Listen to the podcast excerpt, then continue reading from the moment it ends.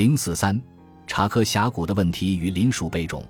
位于新墨西哥西北部查科峡谷的阿纳萨兹遗址是被研究的最多，也是最壮观宏伟的一个遗址。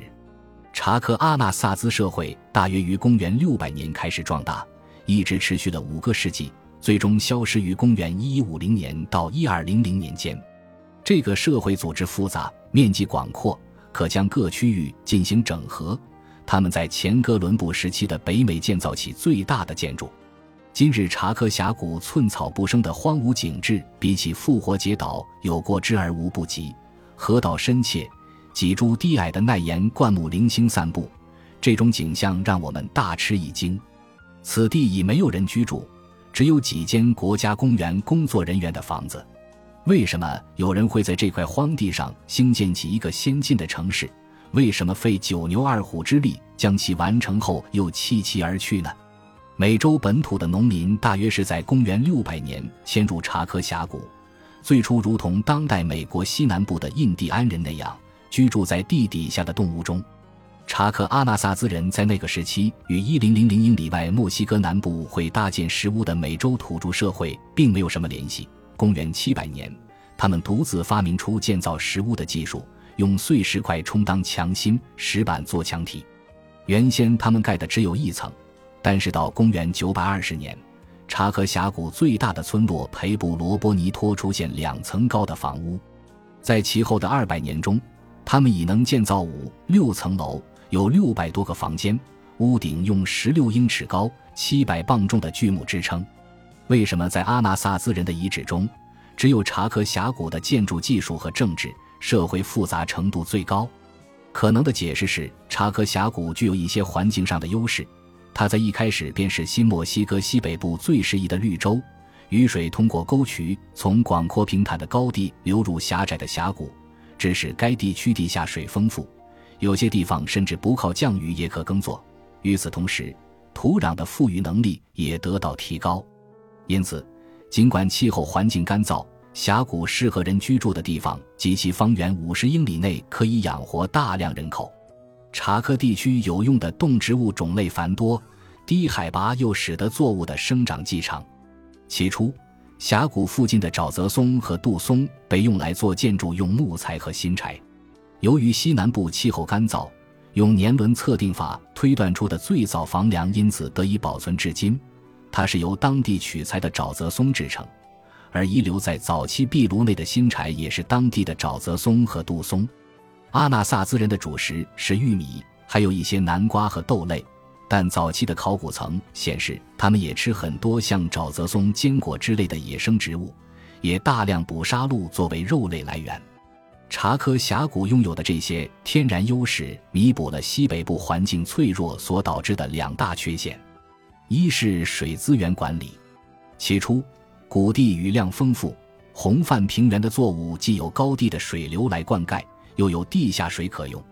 当阿纳萨兹人把水引入灌溉渠后，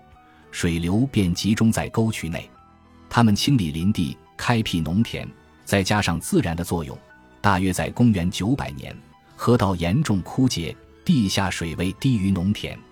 这使得基于地下水的灌溉农业无法进行下去，除非河道重新灌满水。这种河床下切现象出现速度之快，让人措手不及。例如，在1880年代末，亚利桑那州土桑城的居民修筑节水渠，将地下水引到洪泛区。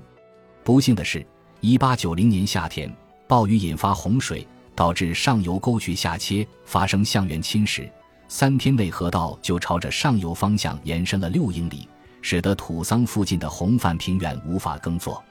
美国西南部的印第安部落或许也修筑过类似的节水渠。但结果一样不尽人意。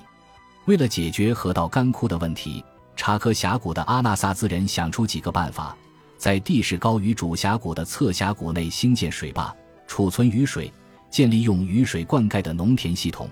储存峡谷北面从两个侧峡谷的悬崖流下的雨水；在主峡谷兴建石坝。除了水资源管理外，另一个主要的环境问题与滥伐森林有关。这是对林鼠贝种进行分析后发现的。如果你从没看到过林鼠贝种，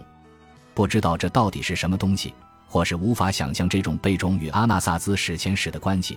那么就让我们来上一堂关于贝种分析的速成课。一八四九年，几个饥肠辘辘的金矿矿工在内华达沙漠行走的时候，发现悬崖上有一些亮晶晶的、长得像糖果的小球，他们拿来舔一舔后吃了下去，发现其味道果然是甜的，但很快让人反胃。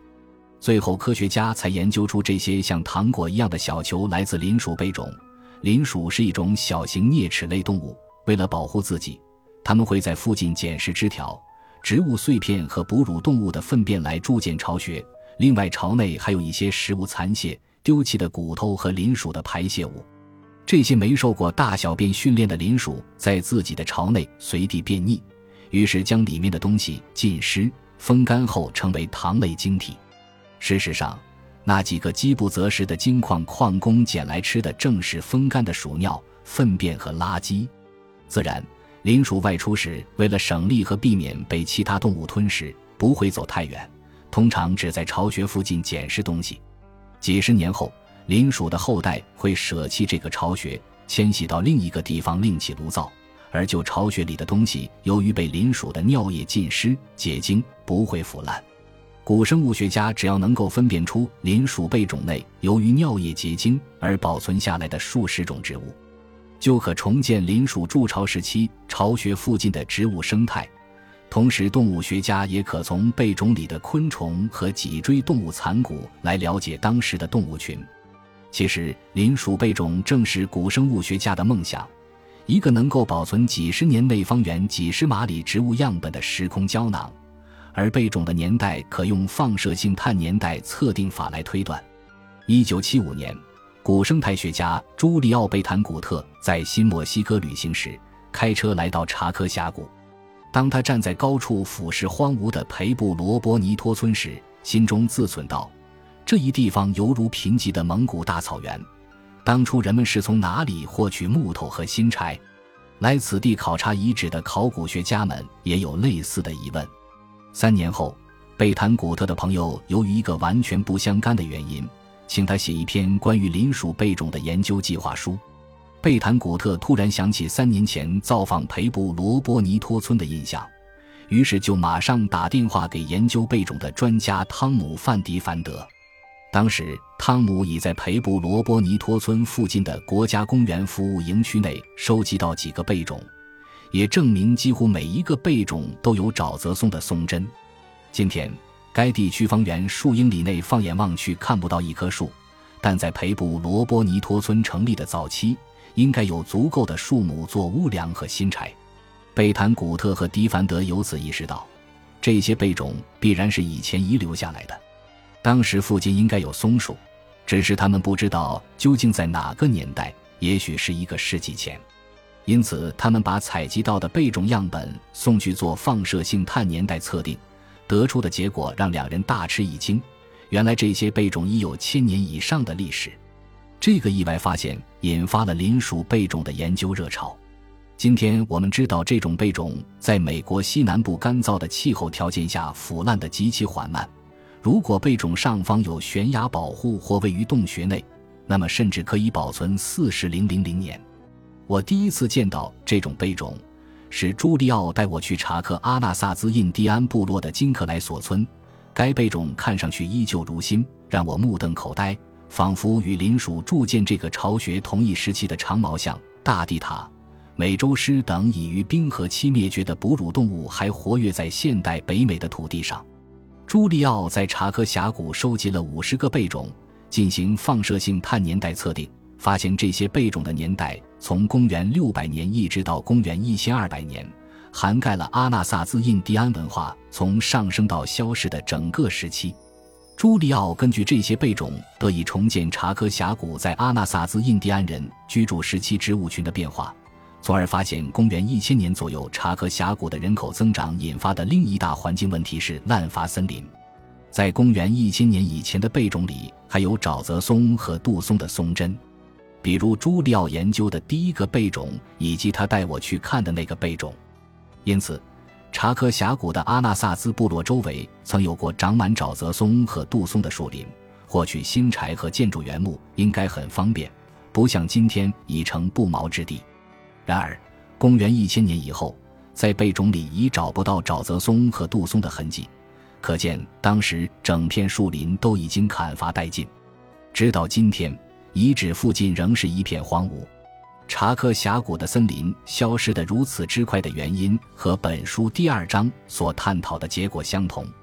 在复活节岛等干燥的太平洋岛屿上，森林消失的速度要比潮湿的岛屿来得快，因此在干燥的气候条件下，查和峡谷树木再生速度比不上砍伐的速度，从而导致森林消失的悲剧。